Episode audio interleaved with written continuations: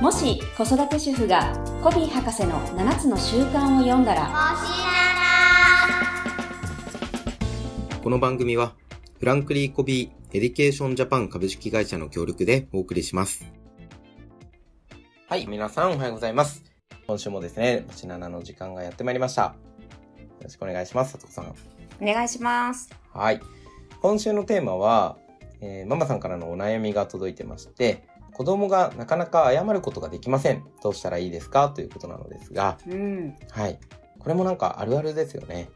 あるあるですよねやっぱりね、お友達と遊んだりする中でうん謝るっていう場面は必ず出てきますからねそうですようね。んなんか家族で関わってる中でもママに対して謝れないとか、うんそうですね、うん兄弟喧嘩とかねああ兄弟喧嘩なんて謝れるわけないとか思っちゃいますよ ね。はいなんかでもそこにもポイントがあるっていうことなんですかうそうですねーんうんじゃあまさに今まで人格形成シリーズの中に入ってくるかなと思って、このテーマを取り上げさせていただきましたが、はい今まで出てきたのどんなことがありましたっけ人格形成シリーズはですね、はいえっと、まず誠実さっていうところからうん始まりましたね、はい言ってることと思ってることとやってることが一致するっていう、うん誠実さっていうところそして、はいまあ、思いやりうんそして、えっと約束っていうテーマが3つ目でしたね、うんうんはい、そして先週が、うん感謝、はい、はい、そして今日は第5弾として謝るっていうのがね、テーマになるのかなというふ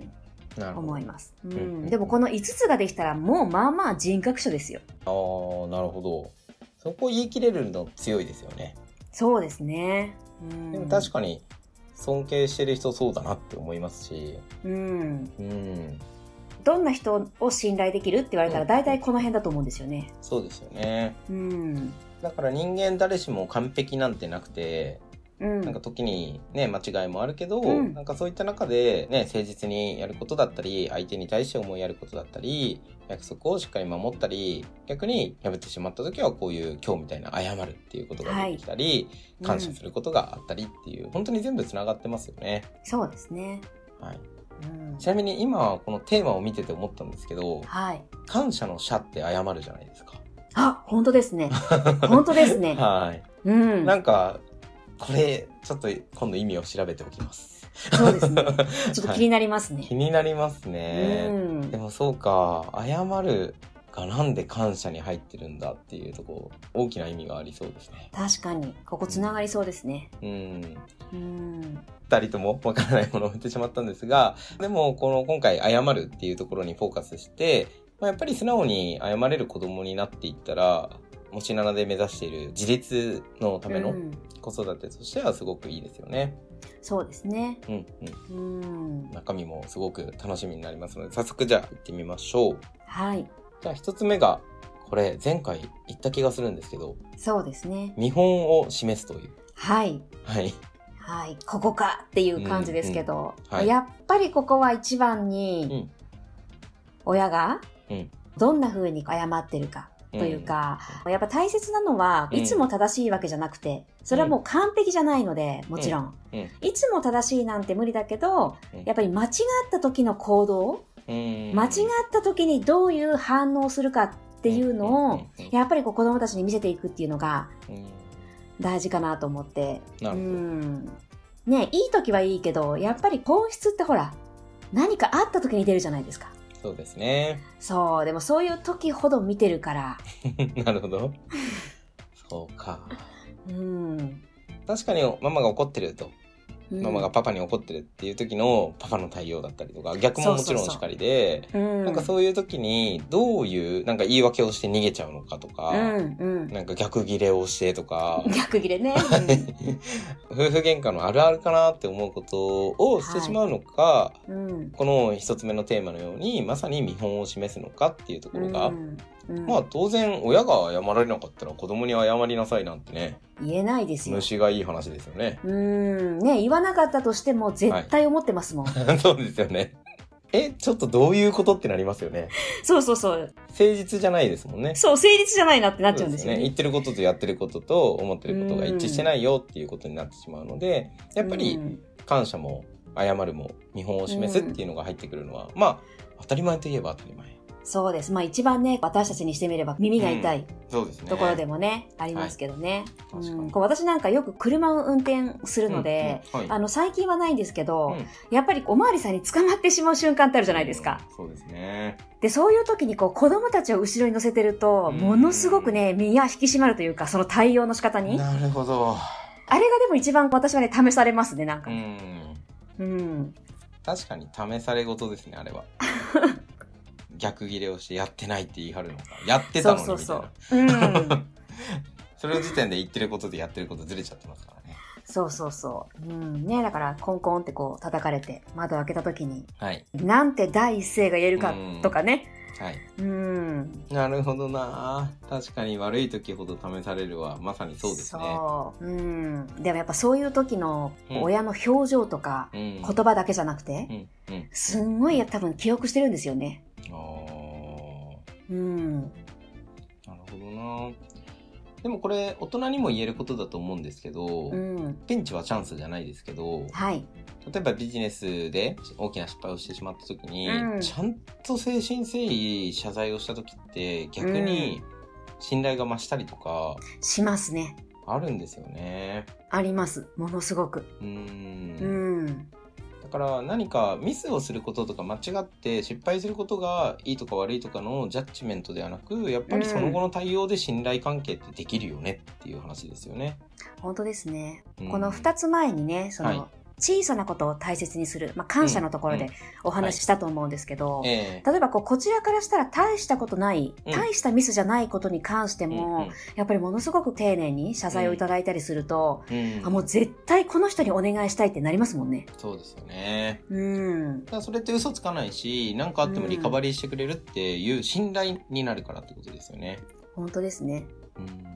うん、うんさとこさんの旦那様がめちゃくちゃ感謝をしてくれる人なんですったっけ、そうですね。うんまあ、海外育ちだからなのかもしれないですけど、うんうん彼の人格なのかもしれないですけど、はええどんなことに感謝してくれるんですか 本当にね、毎日こう私たち洗濯とかすると思うんですけど、はい。洗濯して畳んでおいた洗濯物を見て帰ってきて、うんあー今日も洗濯物ありがとねとうーか、んえ、そんなことなんか私の方がね、うんうん、いや、毎日洗濯してますし、みたいな。 毎もう日ね言わなくてもみたいな。そうそう、もうこちらはなんか若干もう無意識でやってる領域だったりするので、うんはい。そこに関してこう感謝をもらえると、うんなんか、おーっと思いますね、なんかね。うん私も感謝しちゃおっかな、みたいなな。るほど。うんいいですよね。逆にじゃあこの謝るってことに関してはどうなんですかあの、我が家に関しては、夫の方が達人な気はします。うーんへえうん。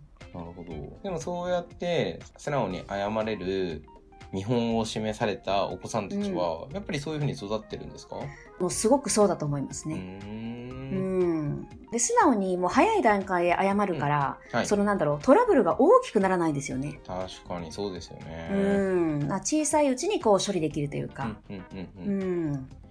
いやーそれも研修でよく言います ほうれん草はバッドニュースファースト悪いニュースほど早く、うん。でそうすれば小さな火のうちに消せるじゃないですかそでも隠しとくと火は消えないんでどんどんどんどん火が大きくなってもう手がつかない状態になってしまうっていうのがあって、う。うん。うん、まあこれは夫婦関係だろうがビジネスだろうが、ねうん子供同士だろうが全部一緒ですよね。そうですね。ううんん。あとはこう、謝っていたとしてもね、例えばね、うんごめんね、うんだと、はい、いや、伝わらないよな、はいみたいなことってはありますよね。そうですよね。だからごめんね、ごめんね。ごめんねって言ってんだろみたい な。そうそうそうそう、はい言ってるでしょ、ごめんねってなっちゃっても、何が伝わったかがコミュニケーションなので、確かに。何も伝わってこない。 てか、怒ってることだけが伝わってきます。だと確かね、に、うんいけないので、うんうんやっぱそこに関してもこう見本を示すっていう、やっぱ伝わるごめんねを言うなるほど。っていうのもやっぱ大事ですね。うんう。ん。そうですね。なんか。うん言えばいいではないのがこの辺の人格になってきますよね。うん。本当ですね。うん、全部そうですよね誠実もはい。そうだし、ん思いやりも言えばいいではなく、うんやっぱり伝わるかだし、思いはやりい。なんてまさに伝わるかですよねうん。時に言わなくても伝わるのが思いやりだと確思かうに確かに。そうですね。約束も、ね、守ったか守ってないかは自分の判断じゃなくて相手の判断だし、うん。感謝も謝るもまさに相手がどう感じるかですよね。うん。ああ、ありがとうって言われたって、うん、ねはい。え絶対思ってないやろ、みたいな。えありますよねう。。うんん。7つの習慣のね、こう、理解して理解されるっていう習慣があると思うんですけど、まあ、その中でもね、こう、本の中で、まあ、例えばその、傾聴っていうのを、うん、うん。一つ、こう、話を聞くっていうことをね、はい。それをスキルテクニックでやっていてうも、ん。何の意味もないって、こう、書いてあったりするじゃないですか。はい。そのベースに人格がなければ、どんなに傾聴力が高くても、うんうん。意味ありませんよっていうのがやっぱりあったと思うので、やっぱりこの人格がもうダダ漏れしてしまうっていうのが本当ある意味恐ろしうんい。良くも悪くもやっぱりすごいところなんですよね。うん。うそうですん。ね。なるほど、ありがとうございます。はい。じゃあ、二つ目のテーマが、今度は受容するということなんでうすが、ん。はい。これはどんな意味がありますか例えばね、お友達との喧嘩とか、兄弟喧嘩とかうんで、まあよくありがちなのが、とにかく謝らせようとしてしまうみたいうな。ーん。 うん、もうごめんなさいって言いなさいみたいな。はい、はい。ごめんなさいで、こう早くやっぱり事態をこう収集したいっていううーん気持ちだと思うんですけど、はいでもやっぱりその子供がこう今何を感じてるとか、うん子供の気持ちに寄り添ってその気持ちを受容するっていうここのステップをこうぜひ飛ばしてほしくないなってうーいうんところですね。うんうんうんうんうん、なるほど。確かにそこがなく受容せずに表面的な解決だけうんをしてしまうとやっぱりあんまり良くないよねっていうことですよね。そうですよね。うんうんうんうんで、これがあんまり続いてしまうとね、うん。ほんともう謝りゃいいんだろ、みたいなうーん。風になってしまっても、当然まず伝わらないし、はい。また繰り返すうんうんことになりますしね。うん。うん。うん。でもそれを受容するっていうのはどういうふうにしていけばいいんですか何かトラブルがあった時はね、はいまずやっぱりそのしっかりこう事実の確認をうん。それはやってしまった例えば自分の子供とうん相手の子供と、こうはい両方こう平等にそこはやってあげるとか、なんかついねあのやられたこの話だけ聞いてう「んこら!」うんって言ってしまったりことあるかと思うんですけど、必ずこう両方の言い分を、うんあのしっかり聞いた上で「あなたはどう思ってるの?」っていうこととか「本当は何がしたかった?」とかねなるほど。結果だけではなくてその意図だったり、うん。プロセスもこう聞いてあげるようなはい。うん、ことでこう需要が少しずつできていくのかなっていう感じはしますね。なるほどう。ん、もうこれって前に出てきた存在承認みたいなところうにん、そうでつなすがるっねて。ことですよね。はいはい、そう思います。なんか表面的な態度だったりとか行動だったり言動だけを取り上げるんじゃなくて、うん、なんでそういうことが起きたのかっていうことを一緒に考えていったりとか、うん、なんかそれって素晴らしい次へのステップにつながるじゃないですか。うん。こう受容するっていうのを時間もかかりますこれってやっぱり、ちょっとかかりますよね。そうですよねきっとね、うん素直にポンって受容できるわけじゃないからそうそうそう忍耐かもか必り要じまゃないす。ですかうん、ね、こうその場を離れてうん気持ちを落ち着かせてうんっていうやっぱりプロセスがね必要だったりするかもしれないので、うん、うん謝れないってことはやっぱり感情が邪魔してる場合もありますしそうそうそうそうそう、うん、うん、もちろん認識が間違ってて謝れないかもしれないし、うん、うん、なんか他に原因ってあるんですかね謝れない原因大きくは感情そうですね。うん、あと自分の正しさを握っていたりとか、うんうん、まあでもそうですよね感情だったり他に真意があったりとか、そうですそうです、うん、なるほどでそれをしっかりと受け止めるためにまあヒアリングですよねそうですね。はい耳辺の聞くの方ですねこれはそうですね。うん、うんこう一方的にね、さばいたりすると、うん子供もね、話したくなくなっちゃう。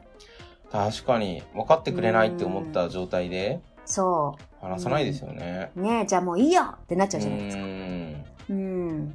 いやーなるほどな。なんか本当に何でも聞いてくれるっていう安うん心安全の場でありたいですね。そうですね。どんな状況でも、自分がどんな状態でも、うん。こう理解に努めてくれるっていうのはうんやっぱりすごい圧倒的な安心感があるんですよね。確かにうん。子供を支えますよね。そうですね。受容するのポイントなんか他にはありますか？そのあたりですか？そうですね。ううんん、まあそのためにはね、やっぱりこちらのあのスペースというか、うーん。うん。確かにそのこう出来事にやっぱり反応しないっていうのがね、大事ですね。そうですよね。子供が喧嘩に巻き込まれたら反応しちゃいますよねうん、。反応しちゃう。うん。はい、とりあえず謝りなさいみた いそうそうそう。な。やっちゃったんでしょ、うんはい、謝りな さい。みたいな。うん、でもそれって7つの習慣で言うとすごくやっぱ効率性の考え方うーん。ですよね。とりあえそうですねずとか早くっていう言葉が出てくるとしたら、はいそれは効率性、そして矢印も結構自分に向いてそうです自ね。分に向いてる。そうですね。うん。じゃあ効果的なのは、それこそその子供の人生にとって、うん。これがこう最高のチャンスだとしたら、おーこれをどう生かしていこうかなっていう視点があると、、うんうんここはちょっと時間をじっくりとってうんうん。関わるべきだなとかね、うんうんうんうん、そういう判断が少しずつできるようにはい。なるような気がしますよね。確かに。うん、いや、なんか今、なぜか中学1年生の時のエピソードを思い出したんですけど、え、何ですか今の親友が、うん。なんか全然悪意なく、うん。何かがパンチだか蹴りだかが当たって、うん。中学1年生だったんで、めちゃくちゃ痛かったんですよね。で、うんそれを、わざわざ、まあ、地元が一緒だったんですけど、お母さんと一緒に夜謝りに来たんですよ。うん。まあ全然しょうがないと思ってたんですけど、はい。なんか普通に痛いし、あうの、ん 大変だったわけなんですけど、うんうん。でもやっぱりこうやってね、夜わざわざ謝りに来たっていうのって、うん別に怒ってるとかそういう感情もなかったのに、大丈夫っていうのと、本当に、まあ空手習ってたのもあるかもしれないんですけど、うん、そっか。うんそうそう。だから暴力っていうわけでやったんじゃないにしても、事実殴ってしまったみたいなところを謝りに来たっていうのが、ああ、僕は、なるほどなと、彼のことを絶大の信頼をしてるっていうのは、うんなんかそういうエピソードから、今、なんとなく思い出したんですけど、へーきっとあるんだなって思いましたね。そうか、そうか。うん。うん。逆に謝れてない友達ってやっぱ大半じゃないですか、きっと。そうですね。なんか言い訳したり、まあうん僕も別に人に対して全部謝れたかっていうと全然そんな自信はないんですけど、うんうん。でも謝れると、あ、ここまで信頼って大きくなるんだなっていうのは今のちょっと思いましたね。そうか、そうか。うんすべてはだから、チャンスなり得るってことですよね。そうですねう。ん。その時謝られなかったら、もしかしたら心のどっかに引っかかりがあったのかもしれないですもんね。うん。きっとそういう一個一個で人間関係ってできるんだなっていうのを今、ちょっと気づかされましそうですね。ここもね、その小さなことをた。うん。大切にするっていうところとまたね、おーつながる気がしますよね。感謝の時のテーマですね。うん。うん。確かに。じゃあ今までのエピソードも含めてこの3つ目のテーマにつながっていくんだと思うんですが、うんうんうん。なんか意外に思うかもしれないんですけれども3つ目のテーマが間違いに気づくとうんうんう。いうんことで、はい。これはなんか素直に謝れる子供に育てるにはにどうつながっていくんです かやっぱり、言わされてるうちは、イ彼らの人間関係があまり良くなっていくイメージはうんうんうんないので、なるほど。うん、やはりこう自分がしっかりこう気づいてうん、うん納得していくっていうことが大事なんですよね。なるほど。っうん。まあ、よくね、自己評価でしか人は変わらないっていうね、言い方をしたりもしますしね。ええうん。だこれは本当にこう感情が落ち着いて、しっかりこう受容された後にこうできることだと思うんですけど、はい。うん、こう自分がやってしまったことをこう事実のままこうんう受け入れて、うんじゃあ次はどうしようかなとかう、んうん、だからやっぱ子供が例えば、いや、だって、うんうんなんとかちゃんが、だってって言ってるうちって、やっぱり受け止めてないんですよね。うんうんうん。でもその後にね分かったよ謝るよみたいになっちそゃうう とそうそうそう。ダメですそようねなるとね、そう、やっぱりその、チャンスにはならないし、うん対対処ですねそうそうそう。うん。やっぱりこう、改善って、こう、やっぱり謝罪から始まっていくと思うので、うんうんうんうんうん、そのために認めるもそうそうそう、うん自分が何をしてどうやってねあの、うん悪かったのかうんうんうんっていうのをねしっかりうんこうんう気づいて認めるっていうステージが大事かなっていう気はしますよね。確かにそうですね間違いを犯してしまうことが悪いことっていうわけではないと、うん、まあ誰しもミスもあるし間違い、うん友達にね嫌な思いさせちゃったりとか泣かしちゃったりとか喧嘩したりとかあるうん、けれどもそこに気づく認める受け入れるみたいなところが大事ってことですね、そうですね、うんそうそうだからねよく見る光景ですけどはい「ごめんなさいわ」とかいうのはね、うんもう絶対良くないですよね。はあ、なるほど。これはもう無理強い以外の何者でもないし、本人気づいてもなきゃ納得もしていないという、うーんただ嫌な感情だけが残る。確かに。うん。そうですね。なんか、うんお父さんお母さんとの信頼関係も悪くなっちゃいそうですね。そうですね。うん。うん。これってでも今の、こう謝りなさいとかって感謝にも通じることですかありがとうは、みたいなやつですか。 ありがとうって言いなさいみたいな。そう、あれもすごい嫌ですよね。そうですよね。うん。なるほど。うん、本当私は結構母にそれでもされたので、うーん。あの、ものすごく嫌な感情を今でもちょっと覚えてるぐらいなるほど。なので、やっぱり絶対子供たちにはしなかったですうーね。ん。うん。確かになありがとうとか、謝りなさいを恐喝してる感じですね。うん、そうですね。 僕の友達で、あの、お笑い芸人の人が、うん。ここ笑うところですっていうのは部長とかが言うじゃないですか。うん。まああれは笑いの恐喝だって言ってて。 そうか。はい。なので、まあ、今の話聞いたら、まさにありがとうとか、うんご。めんなさいの恐喝もうん子供にしないでほしいなっていうのはすごい思いました。本当ですね。う。うんん。ね親が、その子供の前で、うん。ねやっぱりありがとうとかごめんなさいっていうのをしっかりできてれば、うんあの、そんな風に言わなくてもね、はい。必ず、あの、その時は例えばできなかったとしても、うん。こう必ずできるようになると思うので、確かに。うん、やっぱりなんだろう、こう、やっぱそこは待つっていうのもね、あうんうんうの、んどうしても言えない時だってやっぱあありますしね。。そうですうよね。ん、人間だから。うん。うだからん、今回は言えなかったんだなっていう事実で終わっていいってことですようね。ん、いいと思います。なんか必ず謝らなきゃいけないし必ず感謝しなきゃいけないとか、必ず誠実じゃなきゃいけないとかって言ったら生きていけないですよね。生きていけない。はいうん、まあ大人だってね、難しい時い。やありますからね本当そうですよう、だからそうんいう意味ではちゃんとあ今回は難しかったなっていう事実だけの受け取りでいいですね。そうですね。ううん、ただ必ずこう伝わっているから、必ずできるようになるっていうのを、やっぱりこちらが信じているっていうのもね、おすごく大事ですしね。確かにそうでうん本当にこうね、コーナーまで追い詰めて言わせるようなね、関わりはね、はい。あの、本当にあの、で、そんな風に言ってもらっても言われる方もね、大して嬉しくありませんから、 うん。確かにそうですね。伝わっちゃいますからね。伝わっちゃいますからね。言ってるだけうのん。ごめんなさいは。うん。でもそうだよな。本当にごめんなさいって思うとき、声も出ないようなときありますもんね。そう、でも伝わったりしますしね、それでうも。ん。うん伝わります、本当うに。ん。ね、あもういいよ、伝わったから何も言わないでってね、うん思う時もいね、やあり本当そうなんまでしね。すすようん。そうそう。僕もベンチャー企業にいたときに、うん。後輩が結構なことをやってですうね。ん。で、なんで小倉さんは許してくれるんですかって聞かれたんですよ。うん。ね、いやいや、それは伝わってるからだよっていう話をしたし、そうか。信じてるら。からだよっていう話をしたら、うん。なんか大泣きしてましたけど、うん。でもやっぱそれで信頼関係増したなって思うし、ななんか10年経ってその方がベンチャー企業、その時の会社を辞める時に電話来たんですよ。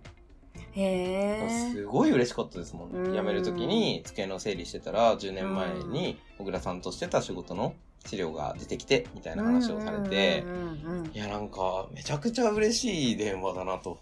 本当の意味で謝ったって言えるんだなって思うし、そうですね。なんかそんな風にね、記憶に残るのは本当に嬉しいことですようね。ん、本当にう。んだからなんか許す側って言ったらあれかもしれないですけど、うんまあでもね謝るってことは対象相手がいるわけだと思うんですけど、うんその人に気持ちが伝わるってこれくらいパワフルなんだっていうのをうん。一回でできなくたっていいじゃないですかって話なんですよね。そうですね。うん、うん。本当ですね。だからあんまりこう形にとらわれなくてもいいですね。うん、本当そうだと思います。うん。そういう意味では間違いに気づいてたっていうのが分かったし、なんかそういうので全然許せるっていうのは相手が、なんか多分皆さんどっちも経験したことあるじゃないですか。はい。ね、誰しも本気で謝ったこともあれば、うん。本気で許したことも受け取ったこともあると思うので、うなんんか。そういう子供になるためのサポートっていうのをしてほしいですね。そうですね。そういう体験をしたら、もう素直に謝れる人になりますよね。いや、ほんとそうだと思いうます。ん。で、それをするには普段から見本を示すと。うん。はい。そうですねはい。特に何かがあった時ですね。そうですよね。うん。ドキッとするところに戻ってきますが、はい。やっぱりここですよね。そうですね。親の背中を見てますよね。うーん、はい本当ですね。うん本。当に。もうね、私が一番こう前にドキッとした言葉が、うんは私たち親はうん、良くも悪くもうん子供のロールモデルになっている。うん。うん、もう産んでしまった以上は、そのロールモデルという役割は逃げることができなくて、なるほどた。だ、悪いバージョンもあるし、うん。いいバージョンもあって、それは私たちが必ず選択できるっていう、おーっていうふうに言われて、はいさあ、どっちがいいですかって言われたことあるんですよ。うん。で、そんな時にね、いや、私は子供にとって悪い模範として生きていきますっていう親はやっぱいないと思うので、そうですね。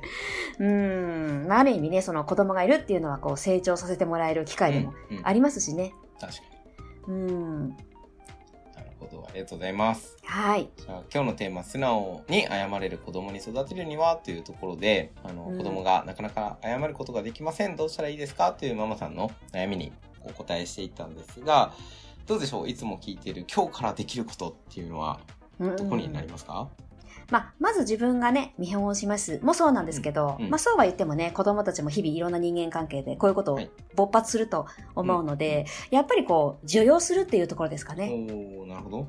うん、すぐその場を収めようとしない。うんうんうんチャンスと捉えて、うんじっくり関わるなるほど。っていうことをね、うん、い10回に1回でもできるようになるとう、んすごくいいかなと思いますね。いですね。うん。今までね知らなかったら10分の10でやってなかったかもしれないことを本当に10回に1回でもうまずん。はステップアップでできないことに気づくっていうことも一つの学びっていうことで捉えてほしいですね。いや、本当に、本当そうですね。うん。